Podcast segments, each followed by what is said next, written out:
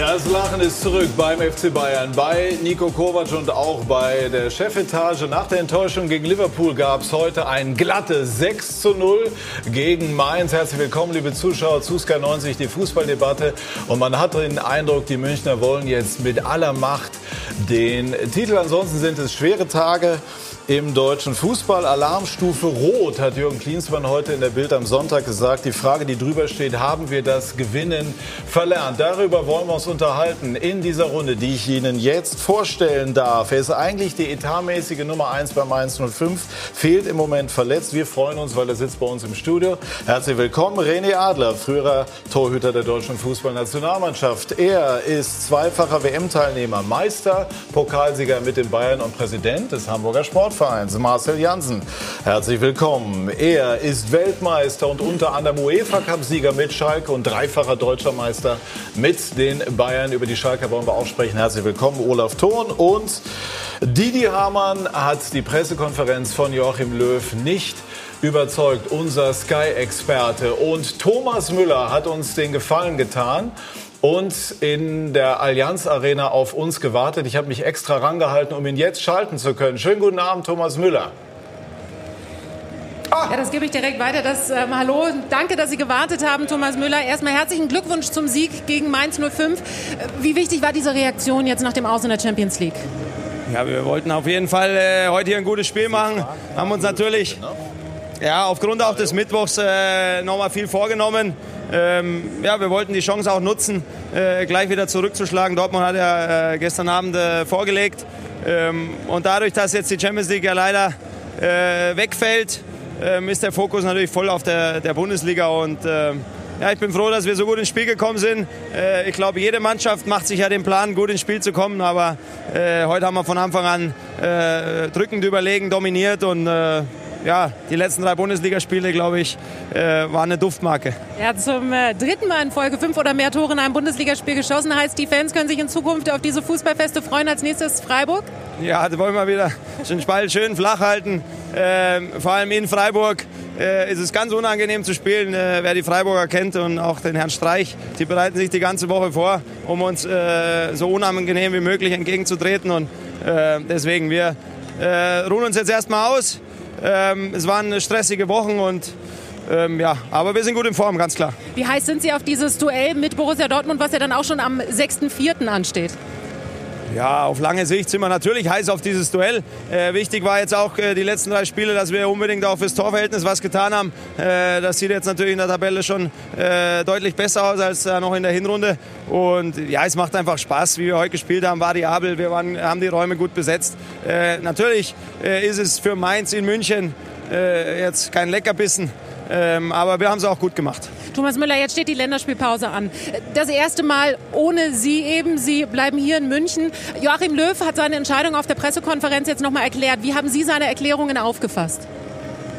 Ja gut, wir, dass wir, wir drei Spieler, wir, wir haben jetzt mehr Zeit äh, erstmal für unsere äh, Frauen und äh, Familienangehörigen und äh, da werden wir uns äh, voll auf den Verein fokussieren. Äh, uns bleibt ja jetzt nichts anderes übrig. Äh, die, die, Entscheidung vom Bundestrainer, äh, die, die muss er treffen.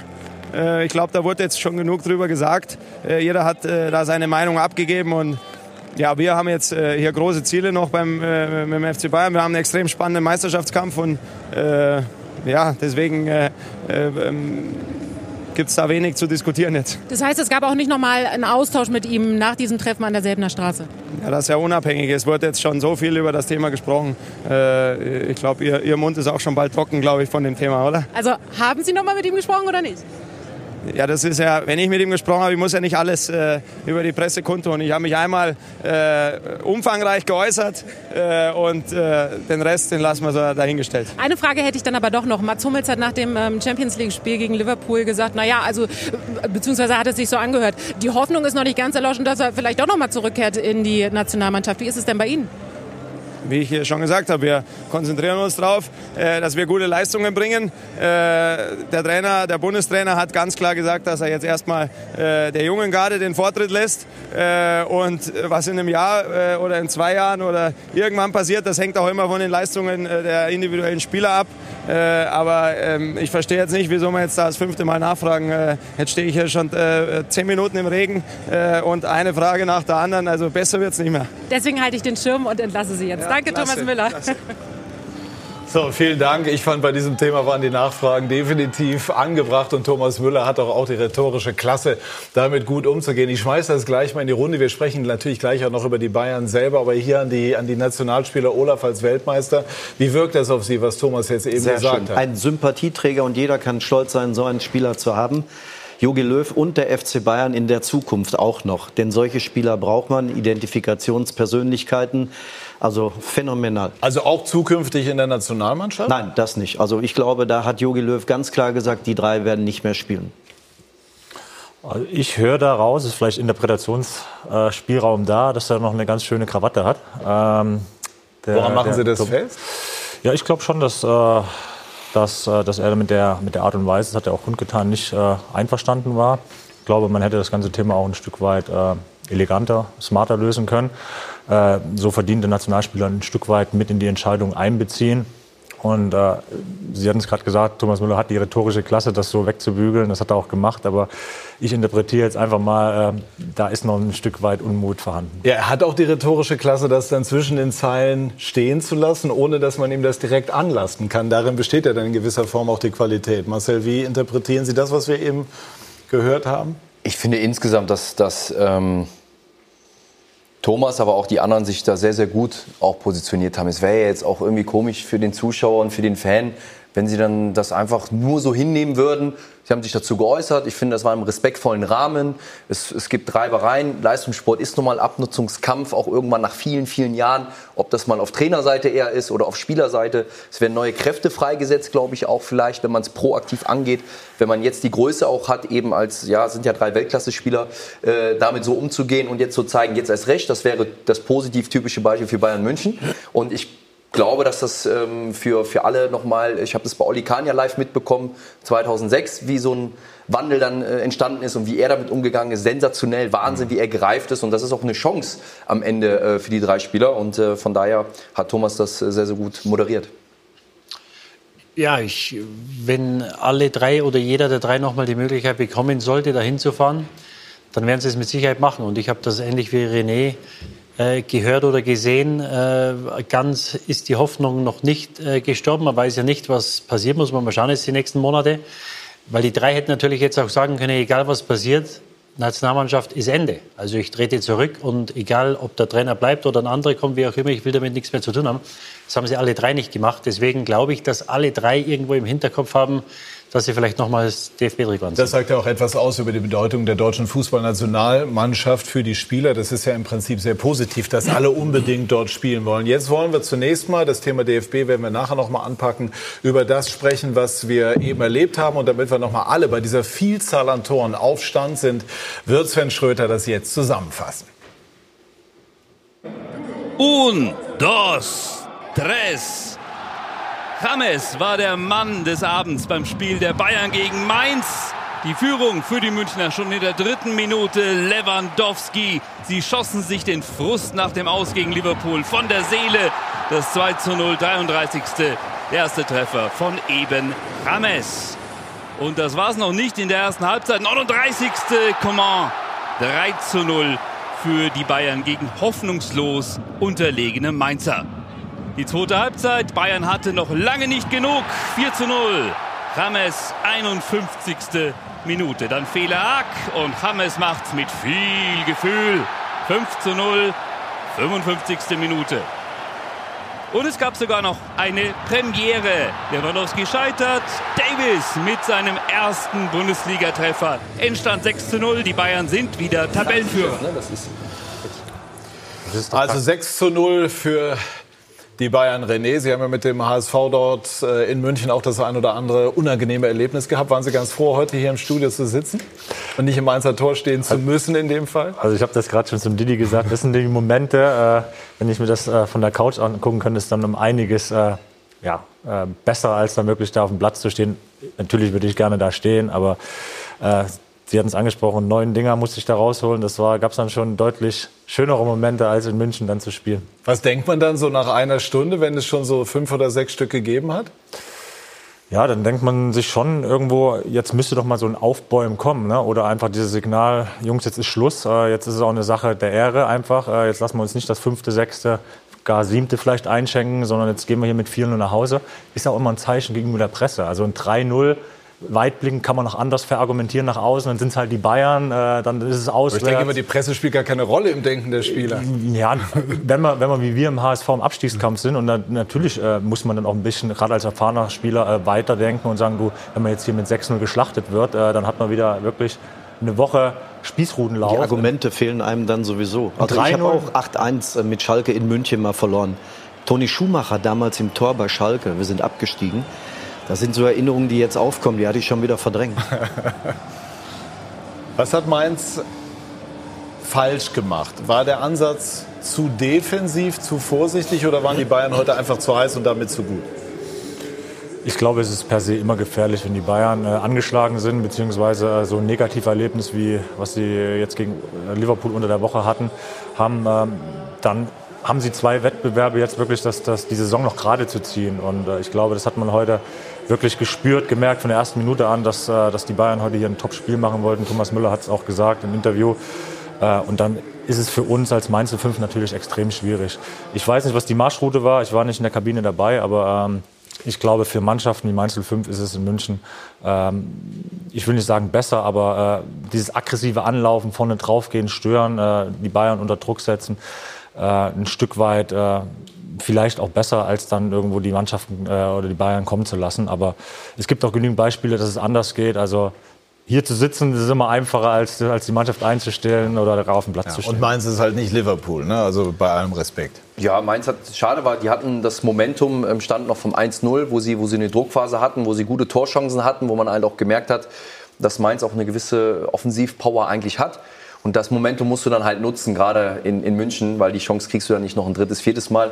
Und das haben sie verpasst.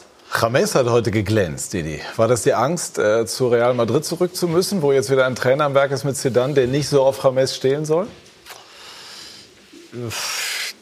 Ja, er hat heute geglänzt, wurde natürlich, äh, äh, die Tore hat er wunderbar gemacht. Das erste ist super, mit der Brust abgelegt von Goretzka. Ähm, schließt er hervorragend ab.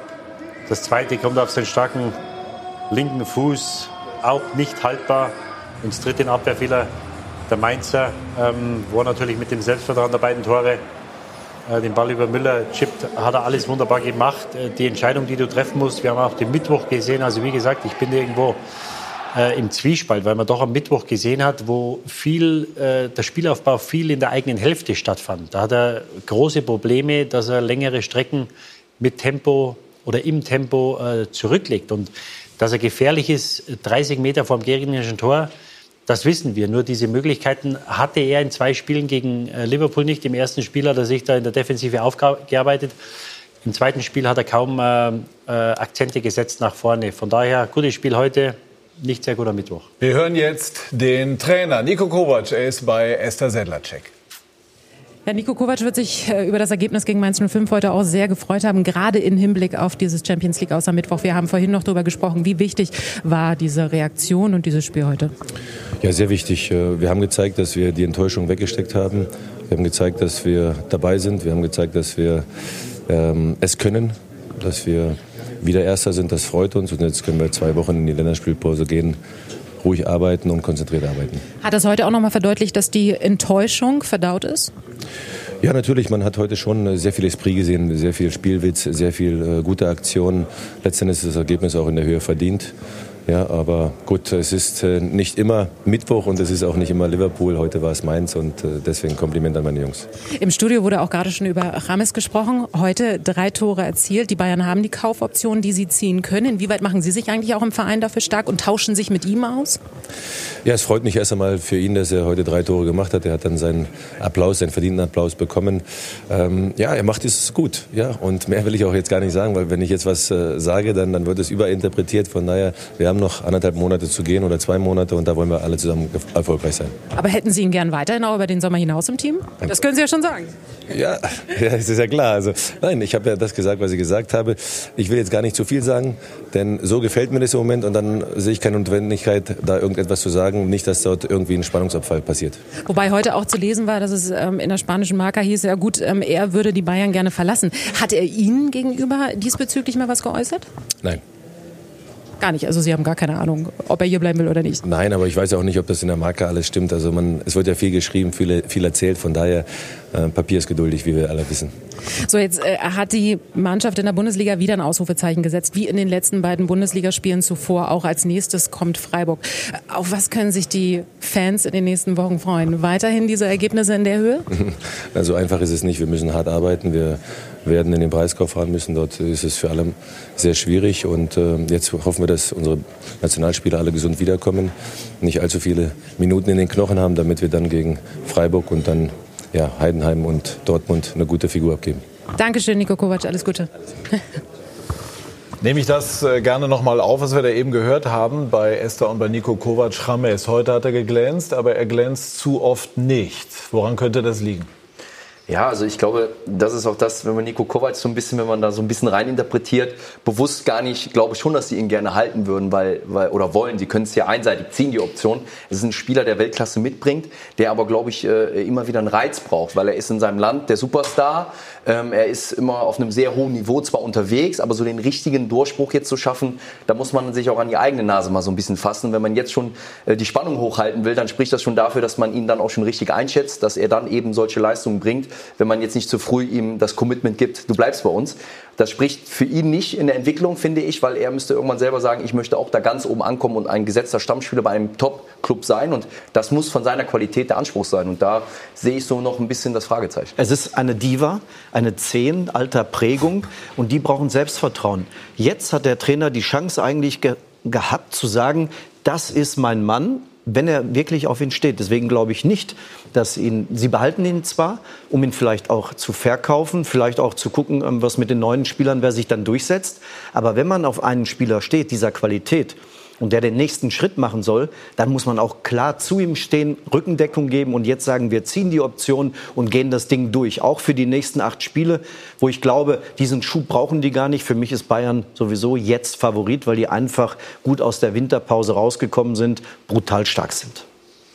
Ja, ich sehe es ein bisschen anders. Äh, Sidan wird sich auch was dabei gedacht haben. Sonst äh, hätte er sich da ja auch durchgesetzt. Aber er hat sich ein ähm, bisschen entwickelt und hat immer wieder Zeichen gesetzt. Sicherlich nicht in den großen Spielen, aber man sieht also ja. Da, da, sind wir uns ja auch einig. Das ja. ist, äh, ich, mir geht es immer so ein bisschen an die eigene Ehre zu packen des mhm. Spielers, weil das, was er mitbringt, haben wir heute gesehen in Ansätzen. Er kann, glaube ich, noch viel, viel mehr. Das hat er auch schon in Länderspielen gezeigt, in Turnieren aber gezeigt. Aber er hat es auch am ähm, Mittwoch gegen Liverpool nicht gezeigt. Hing sicherlich auch mit der taktischen Vorgabe von Kovac zusammen. Dadurch hat er waren aber auch andere Spieler, die auch nicht besser waren. Ja, aber, aber, aber, aber einen James muss man doch dann auch, wenn man weiß, welches Potenzial er hat, daran messen. Was er dann, oder? Ja, natürlich. Für, Lewandowski genau das Gleiche. Für, für, das, was er in der Mannschaft war, das, das Ball halten und, und, und den Ball zirkulieren zu lassen, dafür hat er viel zu viele Fehler gemacht am äh, Mittwoch in München. Die Frage, die sich die Bayern stellen müssen, in der Bundesliga werden sie immer eine gute Rolle spielen, mit oder ohne James. Die Frage ist, gewinnst du mit ihm die Champions League? Ich glaube, das ist die Frage, die sie sich ja. stellen müssen. Er kostet 42 Millionen, äh, ein bisschen Gehalt verdient er auch. Also ich bin da sehr skeptisch. Wenn du mich jetzt fragst, würde ich ihn behalten. Es gibt Optionen, weiß man nicht, was mit Harvards passiert, möglicherweise Brand im Sommer. Ähm, ich würde ihn für das Geld würde ich ihn nicht behalten. Ist es nicht viel, viel wichtiger, über die Position des Sechsters nachzudenken, als über die Zehner oder die hängende Spitze oder wie man sie auch nennen mag? Ich glaube, ähm, Bayern war sehr erfolgreich, als sie mit den beiden Außen, Ribery und Robben gespielt haben und Lewandowski in der Mitte. Und deswegen glaube ich, die Sechserposition, ein Kopf der Mannschaft, ähm, Delaney, der bei Dortmund sehr gut funktioniert, der war ja auch auf dem Markt. Ne? Und so einen, glaube ich, das ist erstmal viel, viel wichtiger. Vielleicht schiebt auch deshalb der FC Bayern erstmal alles ähm, weiter in die Zukunft, um Entscheidungen zu treffen. Aber geheißen hat es ja vor einigen Wochen, dass keine Sechs gekauft wird. Ja, aber die ähm, sagen ja nicht immer die Wahrheit. Ne? Ich glaube auch, da wird, da wird einiges äh, nicht gesprochen in der Öffentlichkeit und intern gibt es da einen ganz klaren Plan. Ähm, du hattest angesprochen, Didi auch. Äh, wir, wissen nicht, was mit Kai Havertz ist. Äh, wir wissen auch nicht, was da hinter den Kulissen.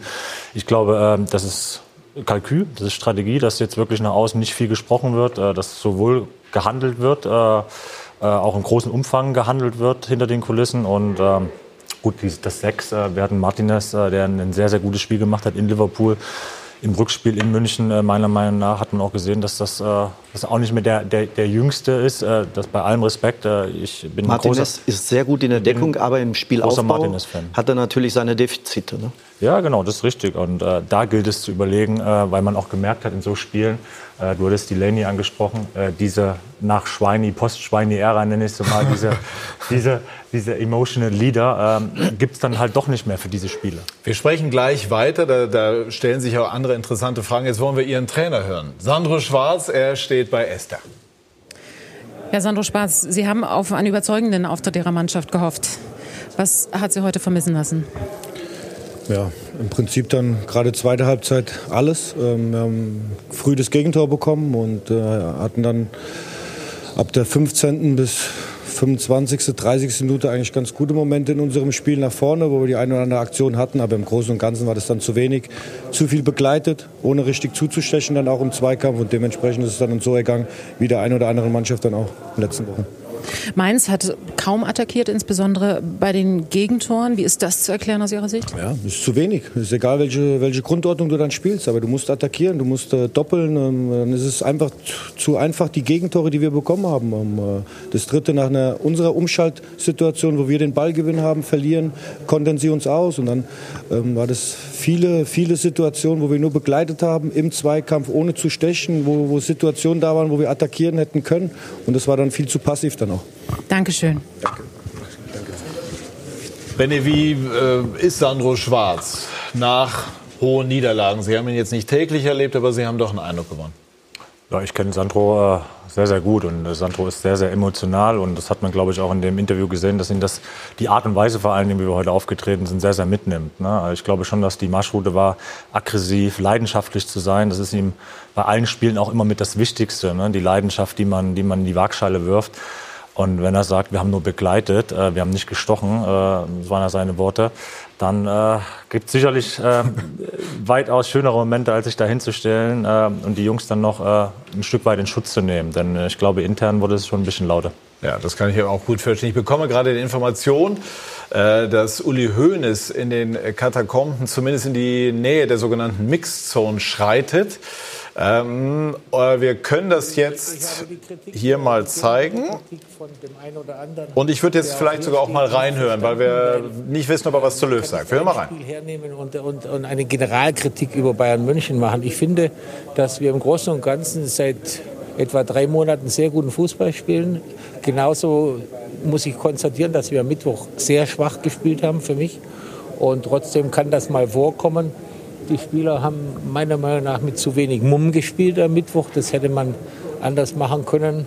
Aber daraus gleich zu sagen, der FC Bayern ist hier international nicht konkurrenzfähig, das ist mir viel zu weit hergeholt.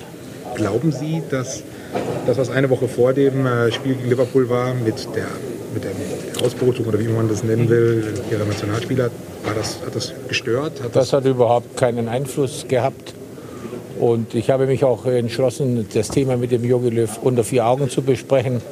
Und das ist das, was ich dazu zu sagen habe. Karl-Heinz Rummenigge hat ja schon öfter gesagt, er ist ein Fan von Hammes.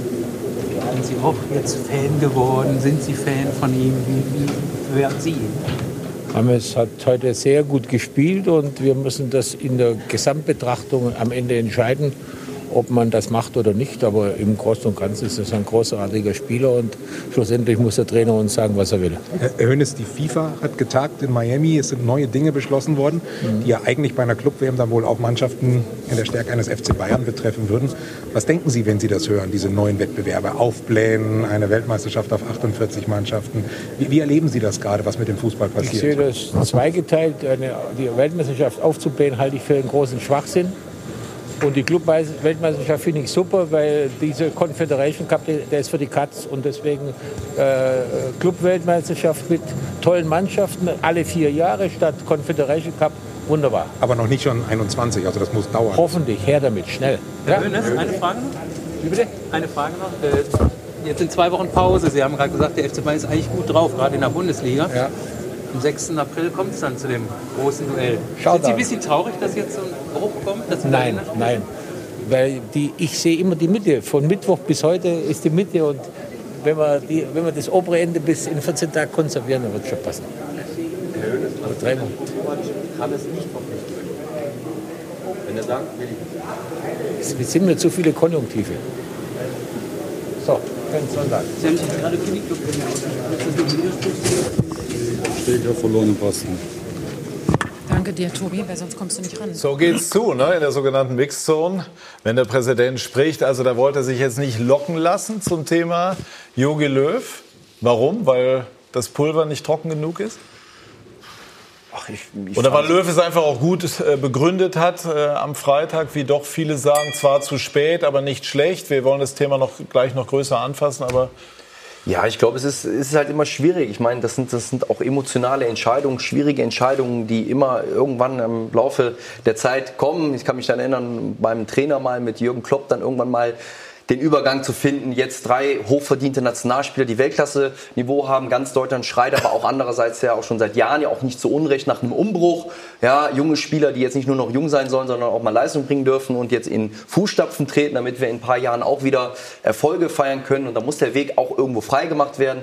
Dann immer klar eine Stilfrage, Art und Weise. Wir wissen ja auch nicht immer alles. Äh, Und von daher finde ich es jetzt eigentlich sehr, sehr professionell und vernünftig, wie die Parteien damit umgehen, dass man inhaltlich sich da an den Tisch setzt, das mal erarbeitet. Und Fußball ist und bleibt ein großes Tagesgeschäft. Und von daher kann auch so viel passieren, auch die nächsten äh, Monate. Ja, wäre ja jetzt auch aus Höhnes Sicht vielleicht kontraproduktiv, wenn er jetzt gegen Hummels oder gegen diese Ausbootung äh, wettern würde und möglicherweise im Sommer selber in der einen oder anderen Personalie hart entscheiden müsste, beziehungsweise der Verein würde hart entscheiden. Bleiben wir zunächst bei dem, was er eben gesagt hat. Zu wenig Mumm. Also wir machen jetzt mal einen Haken hinter das Mainz-Spiel, dass die Bayern Mainz schlagen. Mit Verlaub ist jetzt nicht wirklich überraschend. Ähm, aber äh, am, am Mittwoch gegen Liverpool, das war das Spiel, was über diese Saison letztlich zunächst mal doch auch entschieden hat. Ähm, kann man zu wenig Mumm dann auch festmachen an der Taktik des Trainers, die viel kritisiert wurde, von den Spielern auch zum Teil von Lewandowski, zumindest indirekt von Hummels? Könnte man so interpretieren, dann weiß man natürlich nicht, was der Trainer den, den Jungs vor dem Spiel mitgegeben hat. Weil oft äh, kannst du oder versuchst du Sachen zu machen und dann wirst du einfach von der Qualität des Gegners äh, überwältigt und, und kannst nicht das spielen, was du vorhast. Aber es war schon bezeichnend, dass in der ersten Hälfte, gerade in der ersten Hälfte, unheimlich ängstlich waren. Es hat sich, das meiste Spiel hat sich in der, in der Bayern-Hälfte abgespielt. Jeder kam zum Ball, es ging keiner hinter diese Liverpooler Abwehrkette. Das erste Mal, als das passiert ist, ist dann auch das Tor gefallen, äh, das Eigentor von Matip, wo Nabri sich am, am Flügel durchsetzen kann. Und es war ich hatte den Eindruck, dass den Bayern irgendwo der Glaube fehlt, dass sie mit Ball genügend Lösungen haben, Möglichkeiten haben, diese Liverpooler Mannschaft ähm, zu verwunden. Man hat so gespielt wie in Liverpool. Ähm, aber das war dann ziemlich schnell klar nach dem ersten Tor natürlich, dass du zwei Tore machen musst. Und dann hätte ich mir, dann hast du noch das, ich möchte nicht sagen das Glück, aber dann machst du das 1-1. Und was mich dann etwas enttäuscht hat, war die zweite Hälfte, weil die ersten 10, 15 Minuten, da wurde der Druck mehr und mehr. Man hat immer weniger äh, Lösungen gefunden, sich aus der Defensive zu befreien. Und dann, denke ich, wäre der Zeitpunkt gekommen gewesen, Goretzka für Martinez zu bringen, weil er, wie gesagt, er ist ein Aufräumer, aber er hat äh, Defizite im Spiel nach vorne. Und da war es an der Zeit, dass man in der Mitte, in der Zentrale, dass man äh, Kontrolle über das Spiel bekommt. Das haben sie nicht bekommen und mit dem zweiten Tor war das Spiel dann zu Ende. Es ist diese Kritik von Lewandowski relativ deutlich geäußert worden. Wie gesagt, Hummels hat es in den Raum gestellt. Konzentrieren wir uns jetzt mal einfach auf das, was da inhaltlich dahinter steckt. Jetzt nicht die Frage, dürfen die das, sollen die das? Ich finde, äh, das muss Spielern auch mal zugestanden werden. Aber ich finde aber nicht, die, die Spieler dürfen das nicht tun. Und wenn ein Trainer wie Jupp Heynckes, Udo Lattek und alle, die ein großes Standing hatten im Verein, die sich das natürlich mit der Zeit auch erarbeiten mussten, Jupp Heynckes in seiner ersten Zeit hatte auch große Schwierigkeiten.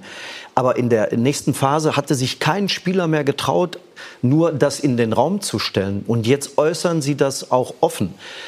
Und ich glaube, da Darf ist ich die Frage Trend, dazu stellen? Ja. Die Frage lautet, es gab Spieler, die haben dann einfach mal auf Durchzug gestellt bei dem, was der Trainer gesagt hat und haben auf dem Spielfeld Veränderungen vorgenommen, weil sie das Gespür für das Spiel haben. Ihr alle seid Nationalspieler, ich war kein Nationalspieler. Wäre das nicht am Mittwoch auch möglich gewesen. Ja, ja, aber da, das hat halt nicht gereicht und das meinte auch Uli Hoeneß damit.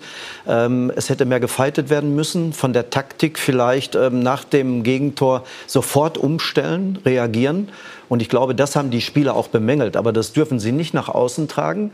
Aber Ähm, hätten die Spieler nicht selber ja, ja auch aber etwas es, sie konnten nicht mehr. Wir müssen einfach, glaube ich, akzeptieren, dass im Moment Liverpool, Manchester City und ein paar andere Vereine, dass die im Moment besser sind, weil es Bayern, das habe ich schon vor einem halben Jahr gesagt, ohne jetzt wieder auf Boateng und Alternenfußball zu kommen, ähm, sie haben zu spät reagiert ähm, mit Robben, Ribery, alle super Fußballer und auch die deutschen Nationalspieler, alles Weltmeister, ähm, Chapeau äh, vor deren Leistung. Nur irgendwann, ähm, und dann waren es zu viele, die ähm, auf ihrem Zenit waren und drüber. Und das ist die Problematik.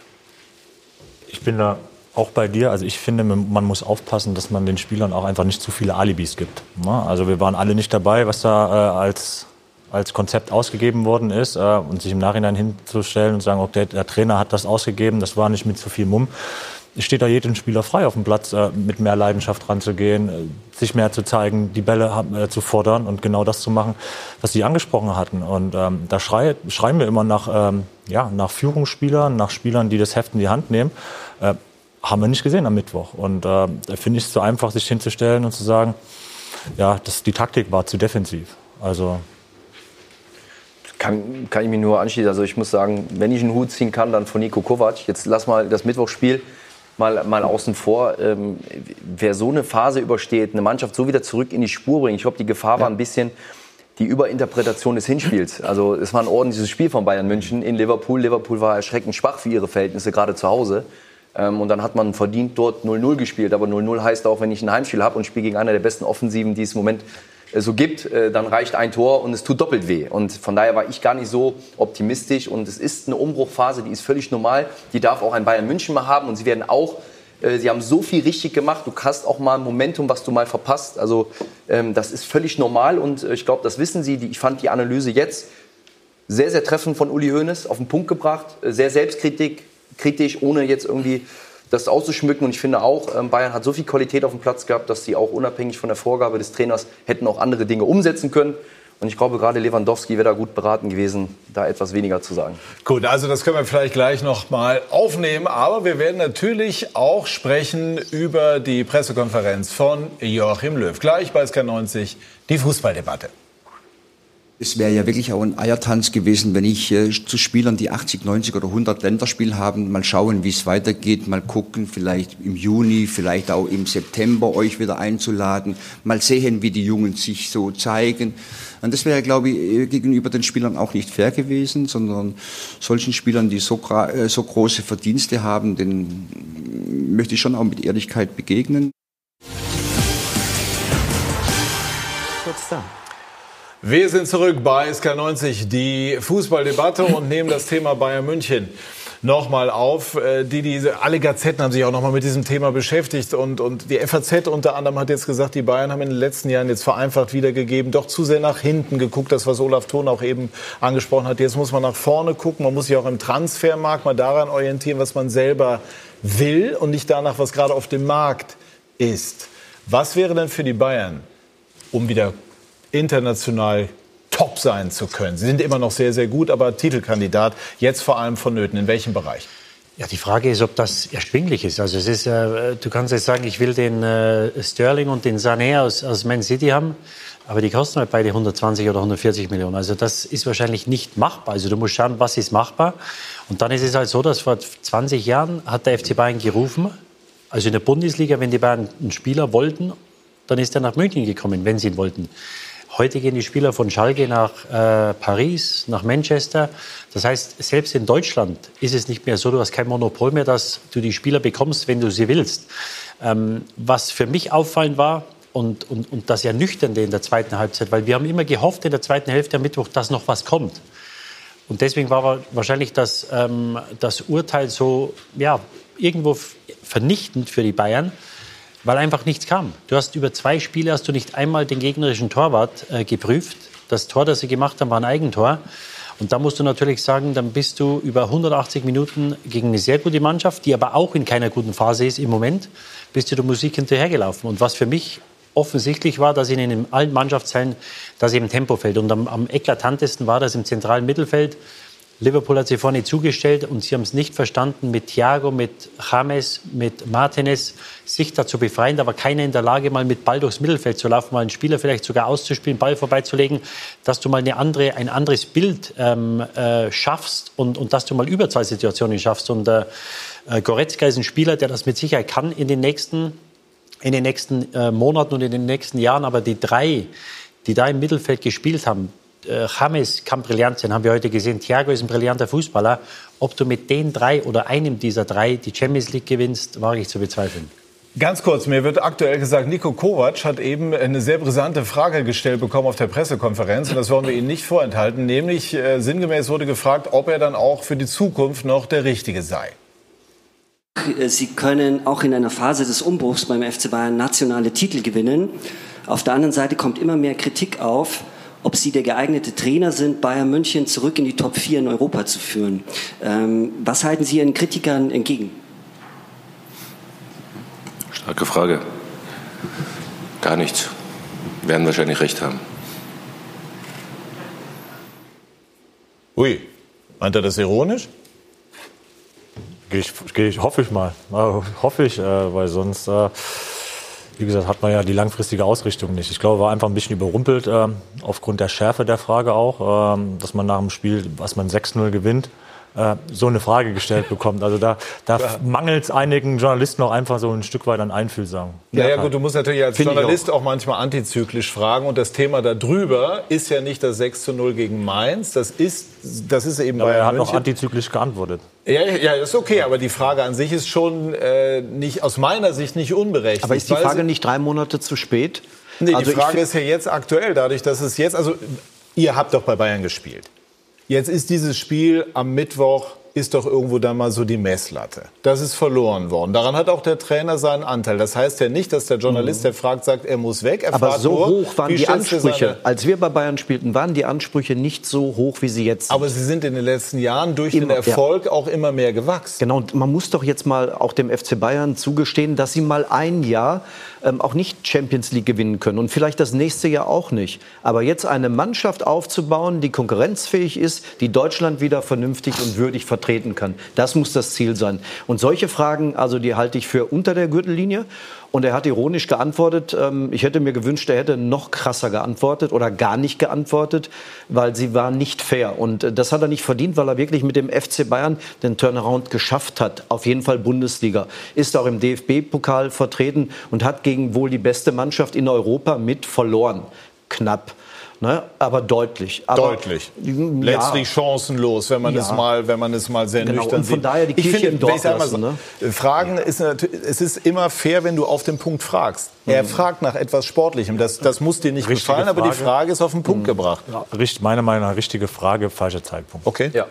Aber ist völlig okay, wenn man unterschiedlicher Meinung ist. Dafür ja sind klar. die Journalisten ja auch da. Er muss ja nicht darauf antworten. Ähm, und wo Aber ist die Gürtellinie? Ich war oft, nicht ne? ganz sicher, ob diese, diese, sagen wir mal, die Antwort nicht doch mit irgendwas zu tun hat, was er zumindest wahrnimmt. Muss nicht aus dem Club kommen, aber in der, in der Bewertung. Irgendwie schwingt ja immer doch so ein leiser Zweifel mit. Ist er wirklich dieser zugegebenermaßen sehr, sehr schweren Aufgabe gewachsen? Ja, aber das, also als Journalist ist man erstmal ja auch äh, gut informiert. Ja, und ich glaube, der, der Journalist wusste auch, dass Nico Kovac zu Bayern gekommen ist und außer dass er neu war, nicht so viel neu war in dem Verein.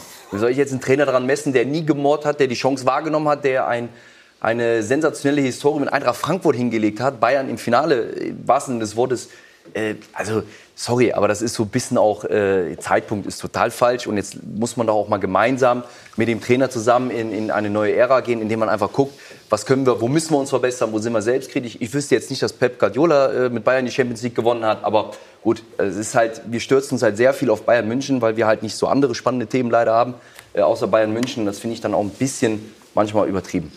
Ja, äh, also ich habe ihn ja überall verteidigt und ich, ich sage nach wie vor, ich weiß nicht, ob ein anderer Trainer das geschafft hätte, was er dieses Jahr geschafft hat, weil man muss sich mal den Kader, das Ausscheiden hatte mehr mit, dem, mit der Qualität des Kaders wie mit der Qualität des Trainers zu tun. Nichtsdestotrotz, äh, ich weiß nicht, wer der Journalist war. Ich weiß es jetzt die auch nicht. Ja. Leute sind ja auch alle nicht schlecht vernetzt. Und dann äh, hat für mich dann auch die Aussage möglicherweise eines Lewandowski, eines Hummels nach dem Spiel eine andere Relevanz, wenn jetzt so eine Frage äh, gestellt wird. Weil, äh, wie Olaf gesagt hat, wenn dieser, dieser uneingeschränkte Respekt vor dem Trainer da ist, ähm, und da geht es gar nicht um, um, mündige Spieler. Ja? Es, es, gibt Sachen, du kannst sagen, ich hätte das machen müssen, wie Rene auch gesagt hat. Du kannst sagen, äh, wir, wir, hätten einiges anders machen müssen, aber dann zu sagen, äh, wir, waren zu, wir waren zu, nicht feig, aber wir waren zu ängstlich im, im, im zweiten Spiel. Lewandowski hätte auch die Möglichkeit gehabt, nach dem ersten Spiel das zu sagen. Da haben wir alle die Bayern hochleben lassen, weil sie eine super Offensive auf ein, zwei Halbchancen reduziert haben. Vielleicht hätte man da schon die Frage stellen können nach dem Spiel, wenn ich ein Hummels oder Lewandowski bin, zu sagen, vielleicht hätten wir dort den ein oder anderen Akzent nach vorne setzen müssen. Ein Auswärtstor schießen, ja, nach dem Rückspiel, nach dem Rückspiel was zu mehr Risiko geben. Aber ja. genau das ist doch die richtige Aussage. Wir reden von Charakteren, von Persönlichkeiten. Sich nach einem verlorenen, verdienten Niederlage äh, dahinzustellen und die Schlauberger Sprüche zu haben, das ist einfach. Aber mal realistisch einzuschätzen, wie das Hinspiel war, das war ein ordentliches Spiel. Nochmal, da fehlen mir die Spieler, die dann sagen, ich habe das heute nicht so stark gesehen. Wenn wir im Rückspiel gegen Liverpool wirklich weiterkommen müssen, müssen wir das und das besser machen. Ja. Dann ist es ein Führungsspieler, dann haben sie Charakter, dann haben sie Rückgrat. Jetzt nach einem Liverpool-Spieler von sich abzulenken und so, da halte ich nichts von. Und ähm, finde ich genau richtig, wie der Verein das auch macht. Und ich glaube, dass diese Spieler diesen Gegenwind auch spüren müssen, weil äh, das ist immer dann so Zeitpunkte, die gewählt werden aus Spielersicht, die ich mir zu Momenten eben erwarte, wo keiner damit rechnet. Müssen die Spieler und alle jetzt im Moment auch den Gegenwind spüren, was die Qualitätsfrage im deutschen Fußball anbelangt? Es wird vielfach mit Geld begründet. Meine Einschätzung ist, Geld allein ist es nicht. Natürlich spielt Geld eine große Rolle. Aber wenn wir uns jetzt die Zahlen anschauen, die ähm, es äh, in der diesjährigen Champions League-Saison gegeben hat, muss man sagen, das ist schon erschreckend. Erstmals seit 13 Jahren kein Team im Viertelfinale. Man kann immer sagen, es ist eine Momentaufnahme. Was soll es auch sonst sein? Aber es ist auch nicht so, dass wir aus einer Phase kommen, wo die Bundesliga jetzt vorher dreimal in Folge irgendwie in der Champions League alles abgeräumt hätte. 3 zu 17 Tore im Achtelfinale, keins aus dem Spiel heraus, nur 37 ja, gut, Schalke dabei, ne? War auch Schalke dabei, ja, sagt der Schalker Olaf Thon. Selbstkritisch. Ja. ja. Muss man auch so sagen. Haben wir das Gewinnen? Wir jetzt im Sinne von der die Bundesliga. Hat die Bundesliga das Gewinnen verlernt? Er hat nicht das Gewinnen, sondern ich glaube, ähm, wir haben uns vorher auch im Vorfeld unterhalten, die jungen Spieler, ähm, denen geht es zu gut. Ähm, ich glaube, man muss sie versuchen, halt mehr anzutreiben. Man muss vielleicht auch mehr auf Eigengewächse setzen und die dann auch spielen lassen, so wie Jogi Löw das ja jetzt auch macht. In unseren Augen, glaube ich, viel zu spät. Und ähm, wenn ich nochmal auf, auf die Gelder komme, ähm, natürlich gute Spieler schießen auch mehr Tore. Ähm, aber wenn wir uns die Umsätze von Bayern München anschauen, sind sie genauso groß wie bei Man City ähm, oder Real Madrid, wie auch immer die zustande kommen, die Gelder, die dann ähm, eingenommen werden. Also ich denke, äh, das ist ein Problem ähm, von Deutschland. Ich glaube, dass das, eigentliche Problem liegt noch ein Stück tiefer. Ich würde es eher auch sozialpolitisch ähm, sehen. Ähm, ich fand die Aussage von Michael Zorg, auf jeden guten deutschen Spieler kommen zwei, wenn nicht sogar drei, vier gute Franzosen, Spanier. Ich glaube einfach, dass es viel äh, tiefgründiger auch eine Mentalitätsgeschichte ist. Ne? Äh, wir, sind, äh, wir hatten eine gute Phase, als wir die NLZs gegründet haben. Den Ertrag haben die wir. Die Nachwuchsleistungszentren. Genau, die Nachwuchsleistungszentren. Den Ertrag haben wir in der Generation Neuer, Boateng, Hummels in Form von U21 Europameister. 2014 Weltmeister geerntet. Aber äh, danach begann sukzessive der, der Niedergang, würde ich es mal beschreiben. Und jetzt ist es so, dass, dass es in, vor allen Dingen in Frankreich eine ganz andere Mentalität herrscht. Äh, Inwiefern? Insofern, dass, äh, dass man sagen muss, da gibt es Spieler, die wollen einfach mehr. Ja, das sind Spieler, gerade Paris hat ein Einzugsgebiet, das sind sehr, sehr äh, ich will nicht sagen Ghettos, aber das sind Spieler, die kommen halt wirklich aus sozial schwachen äh, Bevölkerungsschichten und ähm, da gibt es nicht die Mutter oder den Vater, die die, äh, die Spieler zu den Training fahren. Äh, da stellt sich die Frage, wie komme ich da hin? Fahre ich mit dem Bus, laufe ich hin? Äh, aber die wollen zum Training, die haben ein Ziel und das ist vielleicht auch, wie es früher ähnlich im Boxen begründet war, der einzige Ausweg, äh, nach oben zu kommen. Und dementsprechend ist der Wille ganz anders da. Und ich glaube, dass das... Straßenfußballer, Ribéry zum genau, Beispiel. Das Klar, aber das können wir jetzt aber nicht künstlich bilden. Nein. Oder doch? Nein. Und alle, die in den ähm, Leistungszentren sind, ähm, die werden ja jetzt nicht wesentlich besser. Eher ja, schlechter. Die werden natürlich auch... Äh, wie du schon gesagt hast, äh, gepimpert. Äh, da ist es, dann geht es allen total gut. Es ist, ich bin jetzt per se kein, kein Kritiker, der sagt, das ist alles schlecht. Äh, den muss es wieder schlechter gehen. Äh, aber so ein Stück weit ist die Tendenz ja auch, und ich glaube, das hat der DFB auch erkannt, ähm, dass wir wieder mehr ähm, zurück zu diesen Straßenkickern, die Entscheidungen treffen, auf dem Feld Entscheidungen treffen, eins gegen eins auflösen können. Ich glaube, da, äh, das ist der Weg. Wir haben hier ja den HSV-Präsidenten am Tisch sitzen, der aber auch selber noch aktiv spielt in der dritten Mannschaft, in der Landesliga in Hamburg, ne? ja. der also wirklich an der Basis ist, also der sich nicht vorwerfen lassen muss, er habe den Fußball nie wirklich geliebt. Wie ist das denn da? Wie werden da die Profis gesehen? Ja, das ist halt auch. Oder trauen Sie sich nicht, das dem Präsidenten zu sagen? Doch, schon, glaube ich schon. Ich spiele ja erstmal da aus eigenem Antrieb, weil ich Bock habe, so Fußball ja, zu spielen. Und äh, da ist meine Motivation nicht mein Vertrag oder das, was dabei rauskommt. Dass man das überhaupt Sache. noch kann, danach, nach der Karriere. Aber er hat auch früh aufgehört. Und genau. er nimmt den jungen Spielern Platz weg. Nein, das stimmt nicht. Ich habe dem Trainer gesagt, er kann entscheiden. Okay. Äh, ich will auf jeden Fall mittrainieren. Ähm, nein. Es ist halt, das ist so, und auch da ist es im, im Unternehmertum in allen, es ist überall schnelle Entwicklungen, die sich deutlich unterscheiden von dem, wie es damals mal war. Und damit muss man mitgehen, da muss man sich aber auch kritisch mit auseinandersetzen. Und der Fußball hat was für mich was ganz, ganz Besonderes. Er ist so extrem dem Korrigieren eigentlich unterliegt, dass man das so schnell reflektieren und handeln muss, was manchmal für ein großes Konstrukt ja gar nicht möglich ist. Das heißt, ähm, es ist ja noch nicht so viele Jahre her, da haben wir mal drüber diskutiert, man braucht gar nicht mehr den klassischen Mittelstürmer. Ne, ähm, dann hat Spanien die goldene Generation. Alles, da hört man auch ja nicht mehr so viel von. So, also es sind halt immer wieder Herausforderungen, immer wieder Reibungspunkte und immer wieder das eigene Ego wegzuschieben, zu sagen, was müssen wir besser machen, was können wir machen. Und der Fußball, wie, wie er jetzt gespielt wird, und das fehlt in den Jugendmannschaften, ähm, das höre ich oft genug, ähm, dass die da das Spiel runterspielen können, taktisch, technisch, ja, die können Ball stoppen, die können das alles wunderbar passen. machen, die können passen, die, die können alles, aber am Ende können sie kein Eins gegen Eins, am Ende fehlt die Tiefe, am Ende fehlt die Effektivität. Da fehlt die Mentalität, weil es aber auch nicht so ausgebildet äh, wird. Und jetzt suchen wir genau diese Spieler, Außenbahnspieler, ähm, die wir uns ja auch, also Bayern München hat noch nie super Superstars gekauft. Ich wüsste nicht, Ribéry war in Marseille, äh, Martinez war bei, Adle äh, bei Bilbao, glaube ich. Also die holen Spieler, wo sie wissen, die können noch Weltklasse mit uns zusammen werden, weil wir keine unnötigen Sachen machen. Denn das ist ja kein Garantieerfolg. Nur weil ich einen Hazard kaufe, gewinne ich auch nicht die Champions League. Ist Chelsea auch weit von weg. Also das ist so ein bisschen eine Mentalitätssache und den Fokus auf, wie ist der Fußball jetzt und wie muss er jetzt interpretiert werden und was brauche ich für Spielertypen, um am Ende zu gewinnen. Die Franzosen mit der Nationalmannschaft sind doch das beste Beispiel.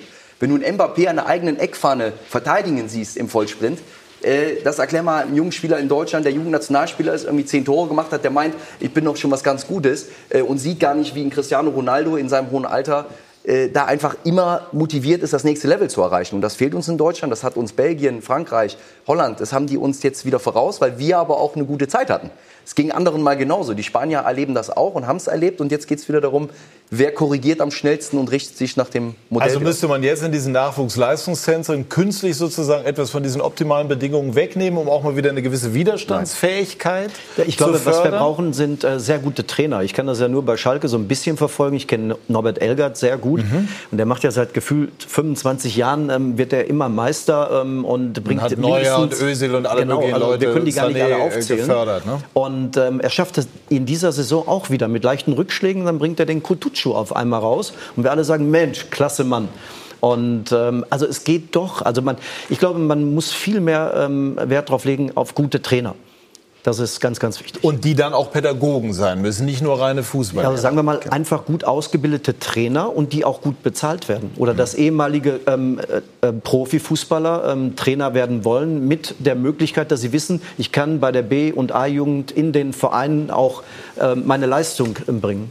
Das, die Gefahr ist halt genau das, dass dann halt in der Jugend die Trainer nicht sich darauf konzentrieren, ich will Menschen weiterentwickeln, ich will den einen, der es auch schafft da oben, sondern ich will Erster werden mit meiner A-Jugend. Das ist mir wichtiger, aber vielleicht rutsche ich ja mal da oben rein und bekomme die Chance als Trainer. Ich muss Spieler entwickeln, Ich finde, es geht aber Persönlichkeiten. beides. Ich, geb, ich glaube, es geht beides. Wenn ich das bei Norbert Elgard so verfolge, dann ist die Entwicklung des Spielers ähm, gut und ähm, auch der Charakter. Ja, aber, aber er ist mit Sicherheit keiner, wenn er die äh, äh, Möglichkeit gehabt hätte oder haben wollte, dann hätte er mit Sicherheit schon im Seniorenbereich arbeiten können. Und ich, ich, äh, Er hat bin- das ja abgelehnt. Vor drei, Ja, vier Jahren war ja, es genau, das ist hätte aber- er Trainer aber- werden aber können, hat viele- gesagt, ich bleib da und bin ich glaub, da ich- am besten Ich glaube, wir haben viele Jugendtrainer heute, die das machen, weil wir sehen, ein Kofeld, ein Nagelsmann, irgendwann sind sie in der Bundesliga. Ja?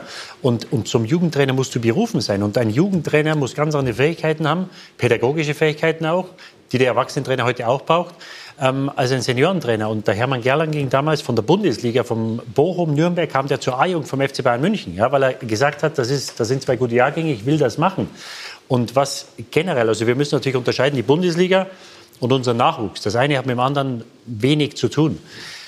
Das Problem, das ich bei den jungen Spielern sehe, du musst versuchen, diese Bolzplatzsituation, die musst du versuchen, irgendwie zu kreieren. Das meinte ich jetzt eben im Prinzip die der Bedingung. Fußball, Ja. Der Fußball ist viel zu viel strukturiert. Für mich trainieren die Jungs zu viel in jungen Jahren. Wenn sie irgendwann mal dann lange dabei bleiben, sechs, sieben, acht Jahre bei Nachwuchs, bei den LNZ, dann gibt es welche, die haben dann mit 18 den Spaß verloren, weil sie mit 12 und 13, 14 fliegen die nach Südamerika. Warum muss eine Mannschaft, eine deutsche Jugendmannschaft gegen die Boca Juniors spielen? Die sollen in der Gegend spielen, von mir aus gegen äh, ein, zwei Altersklassen höher und sollen sich dort beweisen.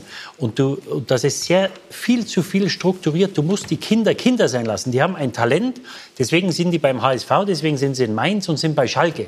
Und dann müssen die mit 10, 12, 13 müssen die selber Lösungen finden, was ihr Talent sie weiterentwickelt oder das Talent weiterentwickeln. Wenn du, wenn du Spieler hast, denen du mit zehn Jahren sagst, was sie zu tun haben, wundere dich nicht, dass sie mit 20 keine eigene Entscheidung treffen können. Und ich glaube, das ist das größte Problem.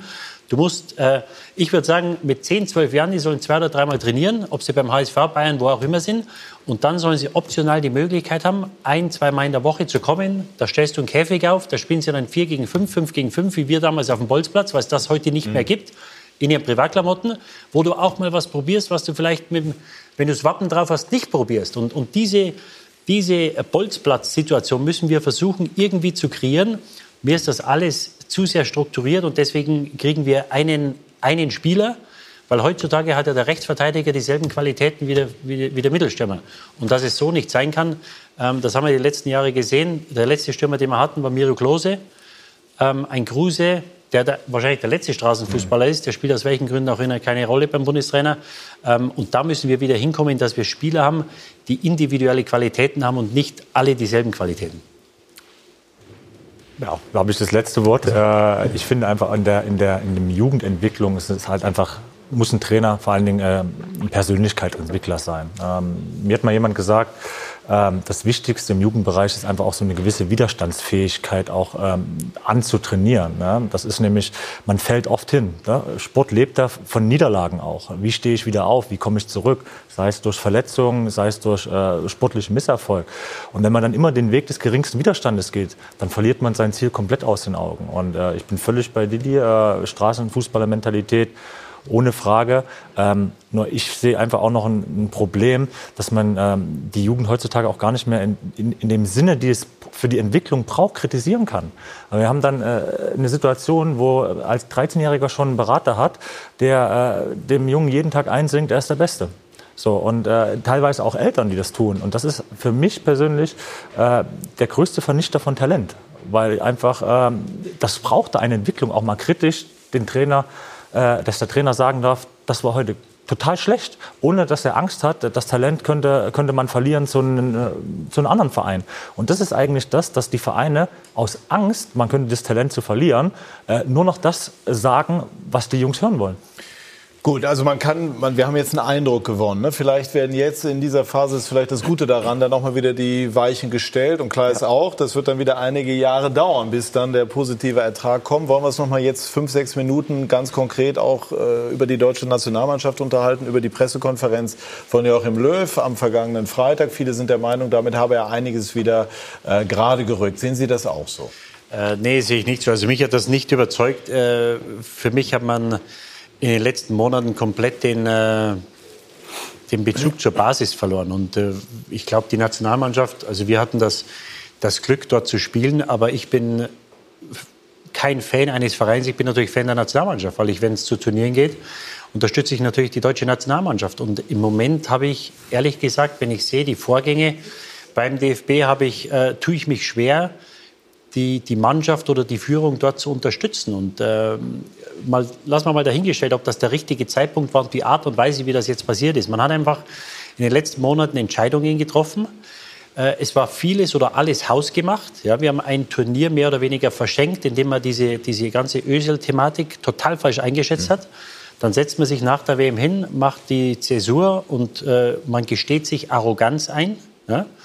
Dann kommt jetzt dieser, ähm, dieser endgültige Abgang dreier Spieler, die miteinander 250 Länderspiele haben. Das Grundproblem oder die Hauptproblematik bei der Weltmeisterschaft war, was man aus Mannschaftskreisen hört, die Torhüterposition. Ja, und du hast einen Torhüter, der seit zwei, drei Jahren äh, hervorragende Leistungen bringt, jetzt wieder im Viertelfinale ist, in der Liga acht oder neun Punkte vor Atletico Madrid ist, wahrscheinlich wieder Meister wird. Mhm.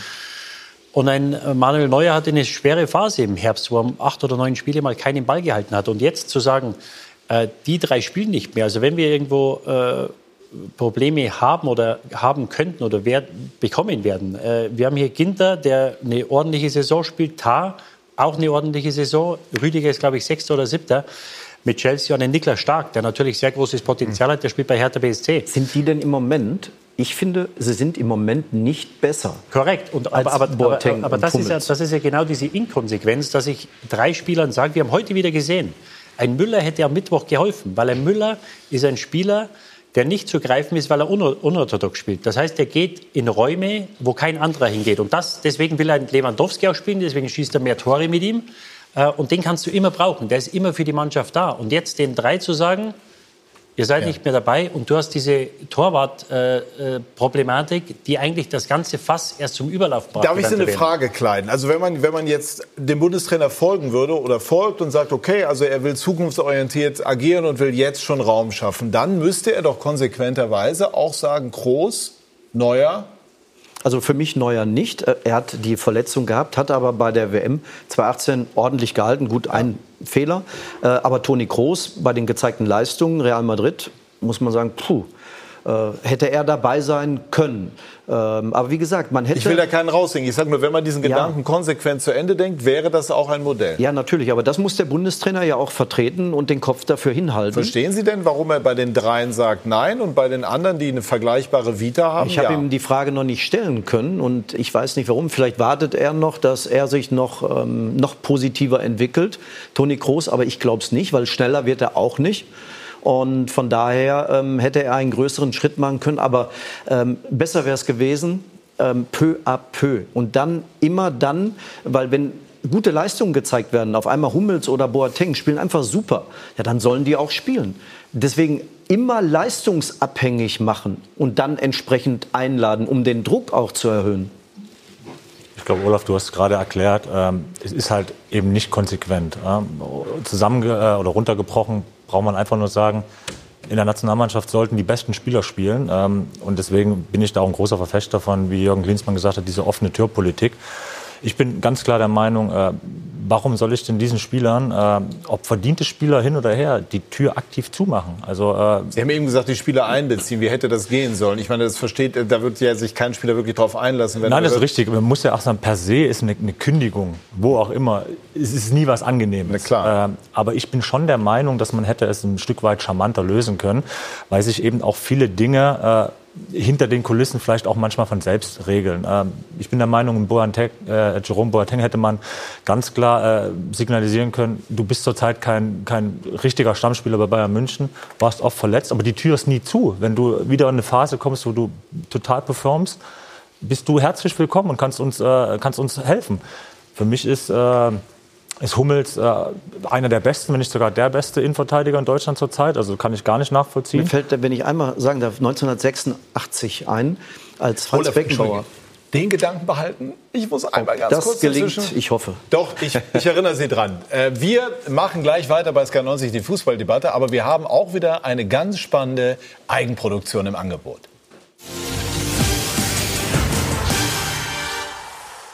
Wir sind zurück bei SK90, die Fußballdebatte. Wir werden gleich sprechen, Olaf Thon über Schalke. Aber ich habe Olaf Thon auch versprochen, dass ich seinen Gedanken noch mal aufnehme. WM 86. Ja, es kamen dann auch noch gerade Innenverteidiger noch auf den Zug drauf, die keine Rolle spielten in der Nationalmannschaft, die weit über 30 waren. Ob es Jakobs war, ob Eder. es Eder war.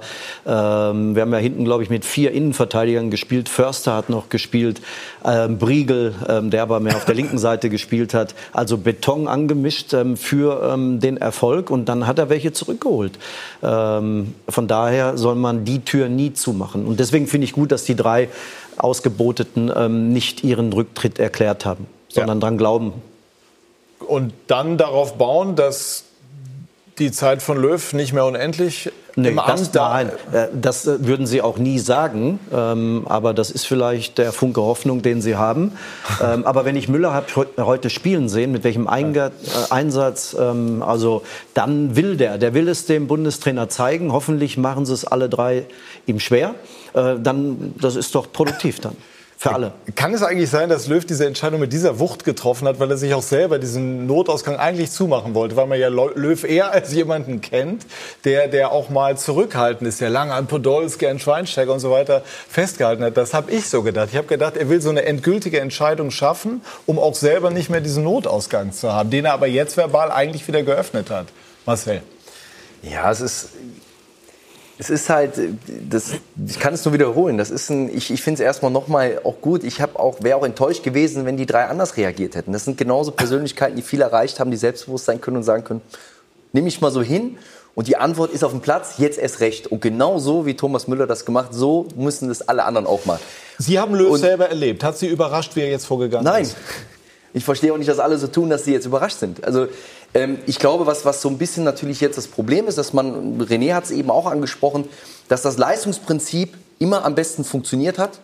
Und da muss man alle Eitelkeiten ausblenden, ob ich mit dem einen zweimal Weltmeister geworden bin, dreimal, ob wir eine leckere Runde Skat spielen oder Rotwein trinken.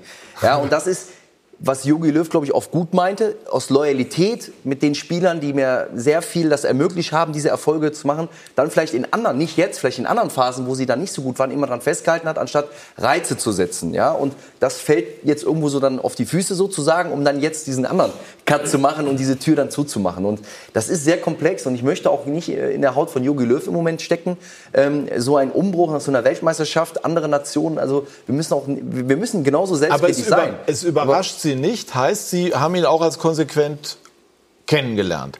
Nee, das mit nicht überraschen ist so, dass, dass ich glaube, ähm, so unbequeme Entscheidungen, egal wann man sie trifft und, und dass Jogi Löw da eher jemand ist, der den kürzeren Weg sucht und nicht das äh, irgendwie groß vorplant oder ankündigt und, und äh, er hat es dann, dann da finde ich an der Stelle auch gut in der Pressekonferenz gesagt, was soll ich denen jetzt erzählen? Die haben Mhm. alles erreicht und ähm, sicherlich ist da definitiv äh, vieles äh, falsch gelaufen. Wir müssen es auch kritisch analysieren. Wenn es wieder um unsere Nationalmannschaft geht, wenn, dass wir alle wieder Erfolg haben, ist Kritik herzlich willkommen. Aber der Umgang mit Kritik, auch das ist ja hier heute gefallen, da wünsche ich mir genau das ist eigentlich auch mal ein positives Beispiel, wie das im Moment passiert und nicht aus Eitelkeiten dann versuchen, sich selber wieder besser dastehen zu lassen. Und genau das hat Thomas Müller heute eindrucksvoll bewiesen. Aber ein anderer Punkt ist ja auch, äh, mit, mit dieser Entscheidung setzt nicht nur Jogi Löw sich selbst, sondern auch die, die Jungspieler natürlich auch gehörig unter Druck. Die müssen jetzt funktionieren. Ähm, die müssen jetzt performen, ein Niklas Stark, ein Jonathan Tah. Ähm, dann müssen wir uns jetzt mal vorstellen, das klappt nicht so, wie wir das alle hoffen. Dann ist das natürlich ein, ein riesen Angriffspunkt, äh, den sich auch Jogi Löw stellen muss. Klar. Also,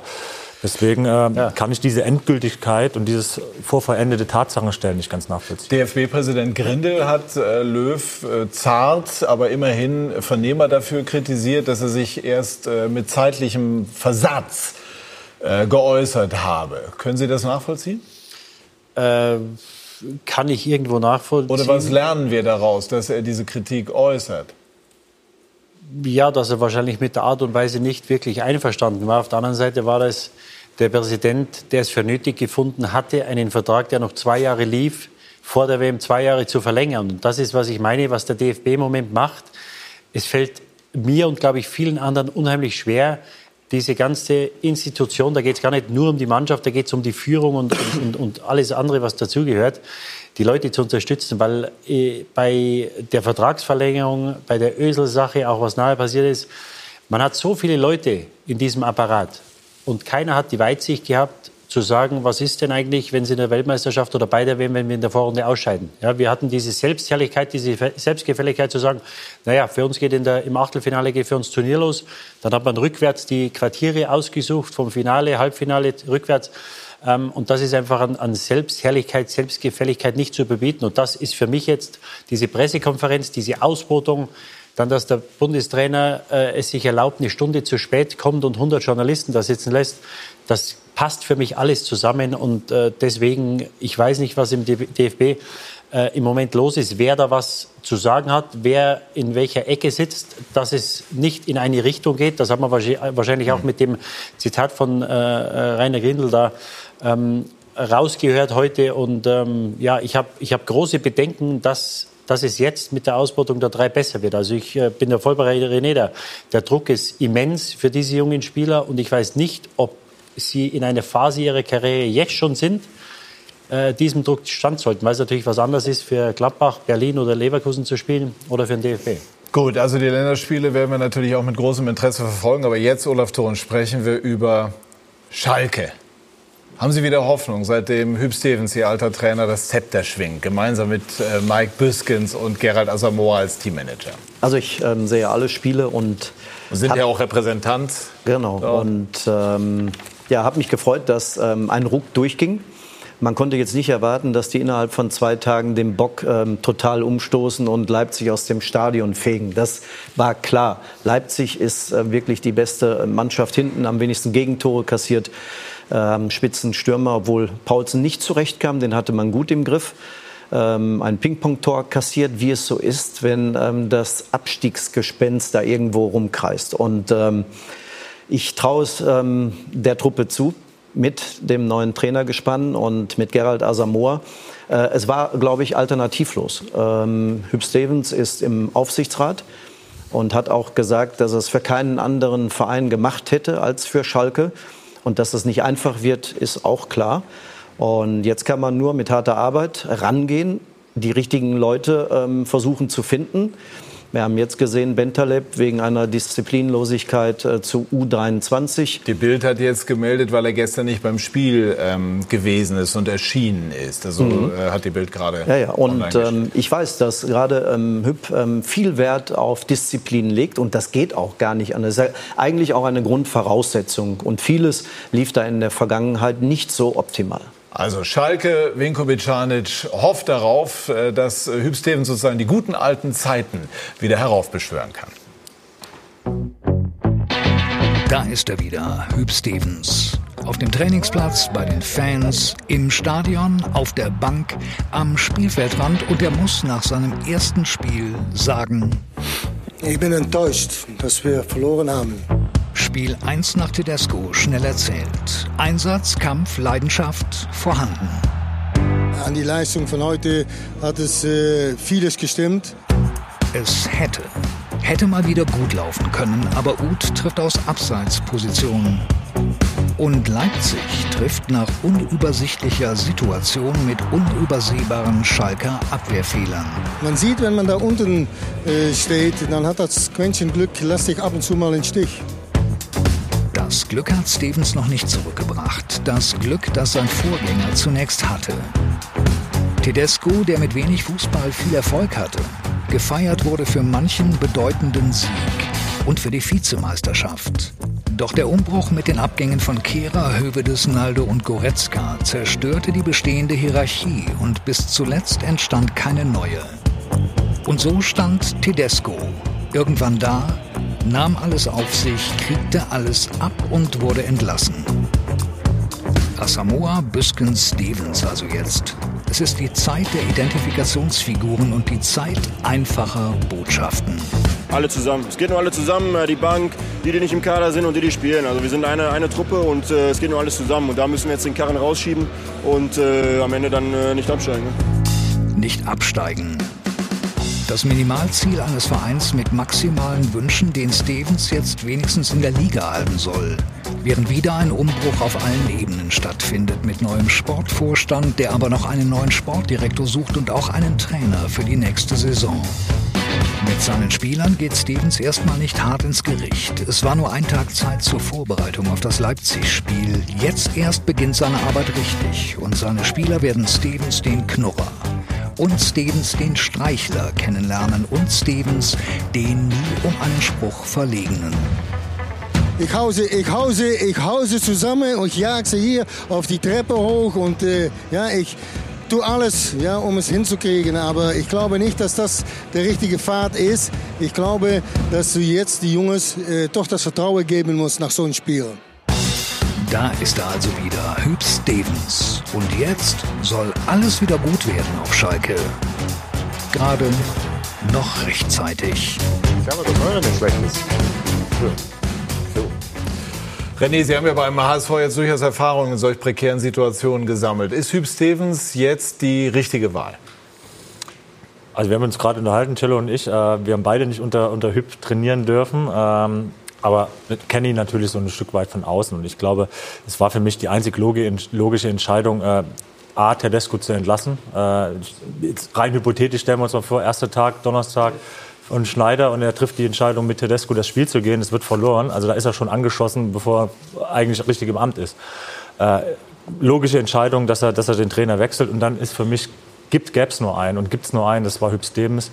Weil in der Phase, in der Schalke sich befindet, in der ich auch schon oft beim HSV war, geht es halt einfach darum, den Verein wieder zu ein. Zum großen Ganzen machen, die Fans wieder mitzunehmen. Deswegen auch sinnvoll und, und absolut logisch, äh, Assa als Teammanager, äh, Identifikation wieder zu schaffen, äh, einfach Brandhärte, was der Verein ja genügend en masse hat gerade, zu löschen und wieder in eine Richtung zusammenzugehen. Und ich glaube, da ist Hüb prädestiniert für. Absolut also muss ich sagen, total konsequente und logische Entscheidung. Weg zu den einfachen Dingen wieder. So der Typ Haudegen ja, als Trainer ist dann ja, jetzt gefragt. Und, und, und ich meine, das ist jetzt das, was jetzt für den, für den Moment, für diese paar Spiele gebraucht wird, dass du wirklich es schaffst, kompakt zu stehen, die Spiele nicht zu früh abzuschenken. Da, gegen Leipzig ist eine sehr, sehr gute Mannschaft, die eigentlich alles mitbringt, was der moderne Fußball mitbringt. Und dann halt zu ärgern, dann, das ist halt das, was du jetzt machen kannst. Und dann muss natürlich dann wieder der weitere Plan dann, wie es weitergeht. Ich glaube, das Entscheidende, was die, äh, diese äh, Verpflichtung oder das Einsetzen von Hüb Stevens macht, du nimmst den Spielern die Alibis. Also ich glaube nicht, dass wir in den letzten acht oder neun Spielen einen Spieler sehen werden, der nach einem verlorenen Spiel sagt, äh, der Trainer hat falsch aufgestellt oder, oder uns falsch eingestellt. Also das wird sich, glaube ich, keiner trauen und, und, das ist ja schon mal ein großer Schritt, dass der Respekt vom Trainer da ist. Äh, alles für den Erfolg zu tun, sich ja, der Mannschaft, dem Erfolg der Mannschaft, des Vereins unterzuordnen. Ich glaube, das war bei, äh, Vielleicht bei auch die Verkrampfung zu lösen, die es ja, bei Tedesco glaub, gab? Ja, ich glaube, die Verkrampfung, äh, die kommt. Wenn du da unten drin stehst, das ist was anderes. Also ich hatte eine Saison, wo wir bei Manchester City mal die letzten zehn Spiele noch äh, in, in Gefahr waren, abzusteigen. Das ist was anderes. Also Halbfinale zu spielen, Finale zu spielen. Da, darum spielen wir Fußball. Das ist, wenn du kleiner Junge auf dem Bolzplatz bist, sagst du, das ist WM-Finale, das ist das Finale. bin ich abgestiegen, ja. deswegen kam ich dann auch zu, nach München. Und ich äh, weiß, wie schwer der Rucksack dann wird, von Spiel zu Spiel. Dann hast du oft einen Trainerwechsel, ähm, dann kommt eins zum anderen. Und was man jetzt braucht, ist Kontinuität. Und das hat man jetzt geschaffen mit diesen Leuten. Und, ähm, zu spät? also man muss ja irgendwann die Reißleine ziehen. Und man hat das sehr ungern gemacht und ähm, hat das lange äh, durchgehalten. Aber jetzt war der Punkt gekommen und ich halte den auch für richtig. Und jetzt hat man noch die Möglichkeit. Also man steht ja jetzt nicht auf einem Abstiegsplatz. Noch nicht. Man hat also aus das Heft des Handelns in der eigenen Hand. Man spielt gegen alle noch unten. Also äh, das ist auch eine besondere Konstellation. Ich weiß nicht, ob es die Sache einfacher macht. Aber dieses Spiel gegen Leipzig hat mir Hoffnung gegeben.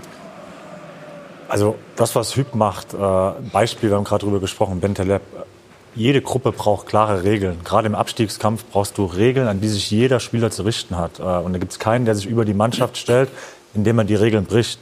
Und jetzt wurde gerade in die Runde geworfen, wenn Benteleb, äh, weil er nicht im Kader ist, nicht im Stadion ist, dann ist das für mich ein ganz klarer Verrat an der Mannschaft, die im Abstiegskampf ist. Und dann ist das die logische Konsequenz, dass er erstmal bei der U23 trainiert.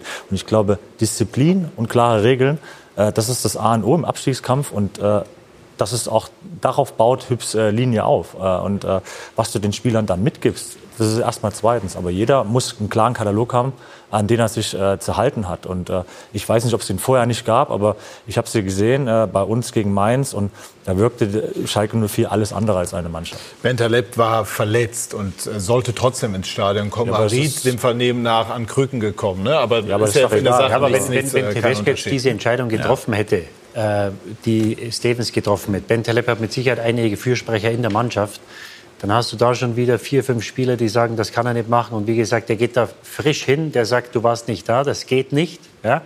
Die Ansage war wahrscheinlich, dass er ins Stadion zu kommen hat. Ähm, und deswegen, sowas ich bringt kann einen gar nicht Trainerwechsel. verstehen, dass ein Spieler nicht zu dem Spiel seiner Mannschaft geht im Abstiegskampf. Aber da muss ja schon über einige Zeit dann doch insgesamt auch bei Schalke was schiefgelaufen sein. Da muss man auch von außen, hat man den Eindruck, Tedesco sind die Dinge irgendwann bei allem Engagement zum Teil entglitten. Sonst hätte man ihn auch nicht entlassen. Ich glaube, dass, er- ich glaube, dass er gegen Ende auch irgendwo überfordert war mit der ganzen Situation. Er hat ja begrenzte Zeit in Aue gehabt.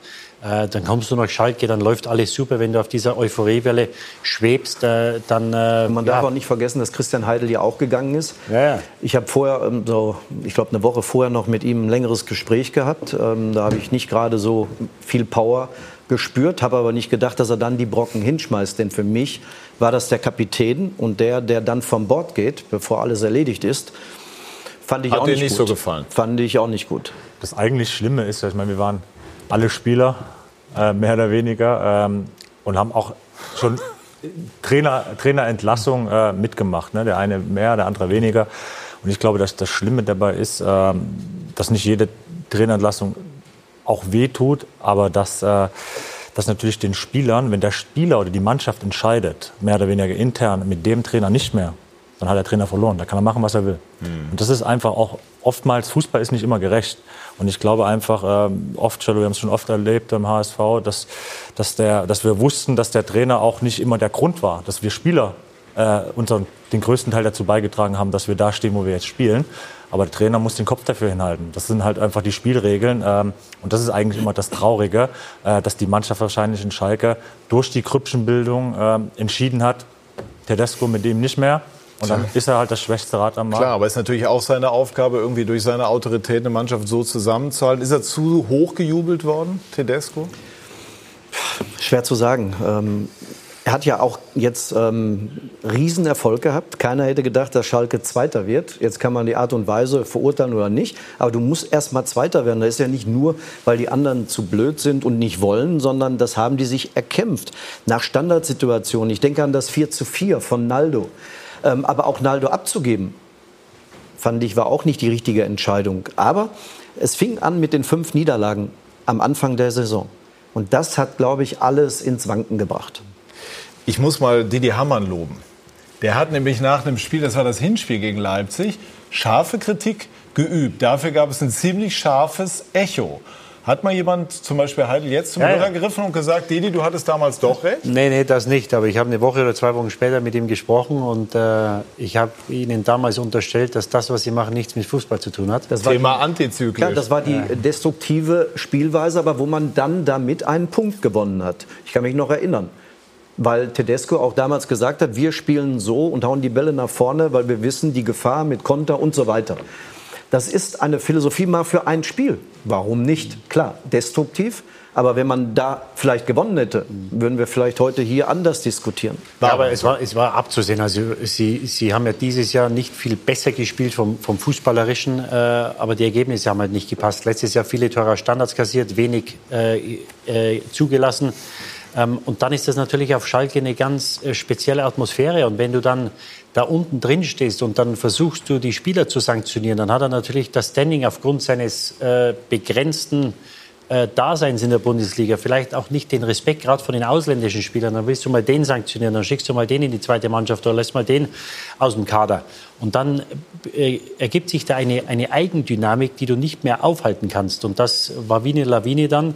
Mich hat es überrascht, dass man nach dem Düsseldorf-Spiel, das hatte wahrscheinlich eher mit, damit zu tun, dass äh, Jochen Schneider noch nicht bestellt war als äh, Vorstandsvorsitzender oder als, als Sportverstand, ähm, dann bekommt das eine Dynamik, da kommst du einfach nicht mehr raus. Und ich glaube auch, dass es für ihn nach der äh, Niederlage in Manchester irgendwo eine Erlösung war, weil du hast ihm richtig angesehen, wie ihm das äh, zugesetzt hat. Und wie gesagt, man kann dem Mann natürlich irgendwo einen Vorwurf machen. Auf der anderen Seite sollte man nicht vergessen, dass er letztes Jahr Vizemeister war, was auch nicht viele geschafft haben in den letzten Jahren. Ist das ein entscheidender Knick in seiner Karriere? Ich hoffe nicht. Ich hoffe nicht. Er ist jung, er wird mit Sicherheit, er hat wahrscheinlich in den letzten drei Monaten mehr gelernt wie in den letzten, wie in den zehn Jahren vorher. Und äh, äh das ist ja oft das Problem, dass Trainer reingehen. Wir sprechen da vom Haudegen Hüb Stevens. Wie viele Trainer hat es gegeben, die haben einen Job, es läuft nicht, da sind so viele Unbekannte dabei. Das muss nicht immer dein Fehler sein. Mhm. Und es gibt keinen zweiten Job mehr für diese Trainer. Und ich hoffe wirklich, dass wir ihn ähm, bald wieder in der Bundesliga, also er wird etwas Abstand brauchen. Ich hoffe, dass wir ihn bald wieder in der Bundesliga sehen, weil er von der von dem, was er, was er in der kurzen Zeit in der Bundesliga gemacht hat, ja, und wie Olaf richtig sagt, sie haben sich die Vizemeisterschaft nicht erstohlen, das haben sie sich erkämpft, erspielt. Deswegen hoffe ich, dass wir ihn bald wiedersehen. Wie ist, wie ist denn jetzt der Ansatz auf Schalke? Sie sind ja dort äh, Insider. Ähm, wird das mit Stevens eine Lösung maximal bis Saisonende oder eventuell darüber hinaus? Was ist mit Büskens? Also die Konstellation ist doch so, dass er im Aufsichtsrat ist und ähm, das musste man ja auch erstmal klären, dass man da ausscheidet und jetzt diesen ja. Job übernimmt als Feuerwehrmann mit Mike Büskens an seiner Seite. Und er hat ganz klar gesagt, also er lässt den Aufsichtsrat er geht in den ruhen, Aufsichts, ne? genau, er lässt das jetzt ruhen ja. und geht dann auch wieder zurück, also zu 110 Prozent.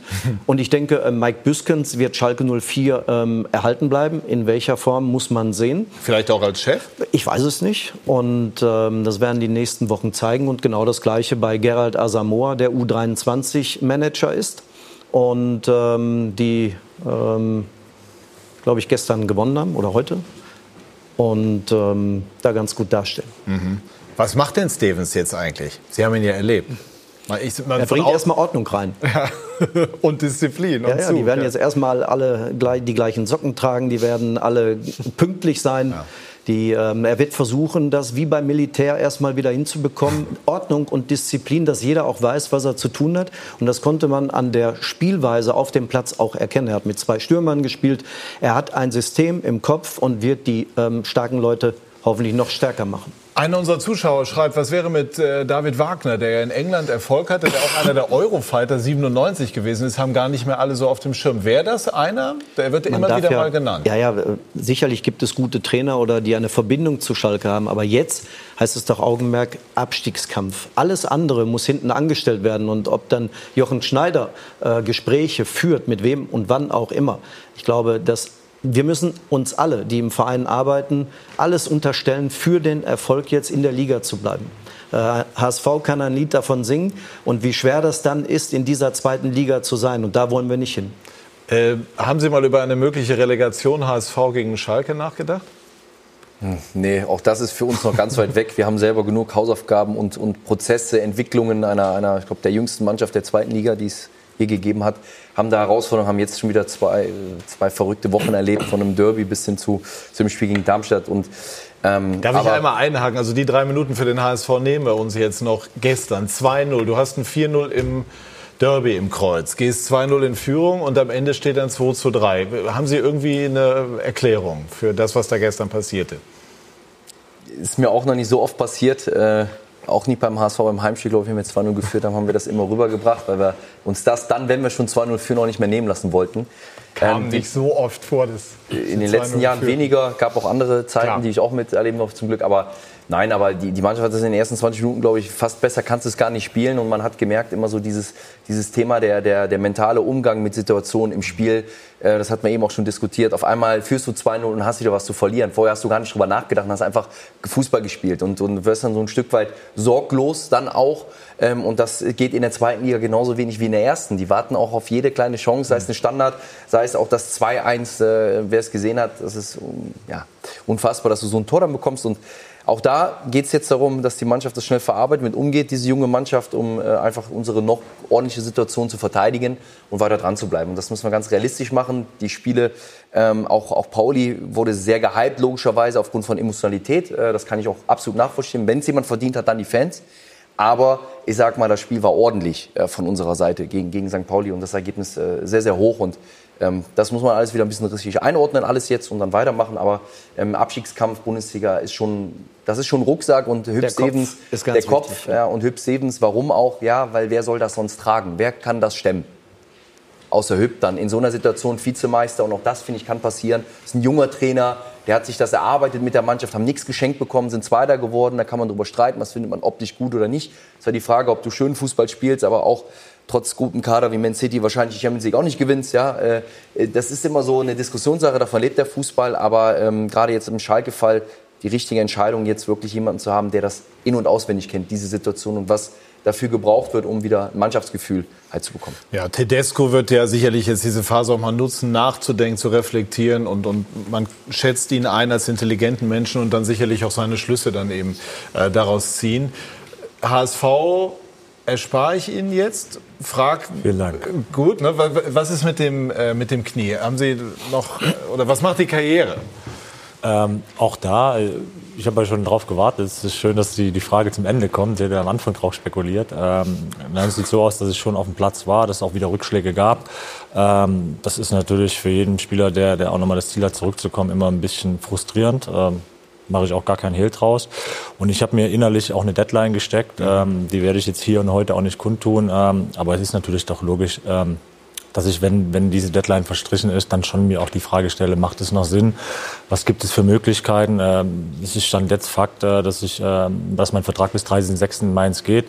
Äh, und dann wird man sehen. Und ähm, wie gesagt, äh, für mich wird die Welt auch nicht untergehen, wenn, wenn es im Fußball vorbei sein muss. Äh, aber Stand jetzt äh, bin ich noch in dieser Deadline und dann ist es mein Job dafür zu arbeiten, dass ich nochmal auf den Platz zurückkomme. Eine kurze Abschlussfrage. Haben Sie mal darüber nachgedacht, was für eine Karriere möglich gewesen wäre, wenn Ihr Körper besser mitgemacht hätte, wenn Sie verletzungsfrei geblieben wären?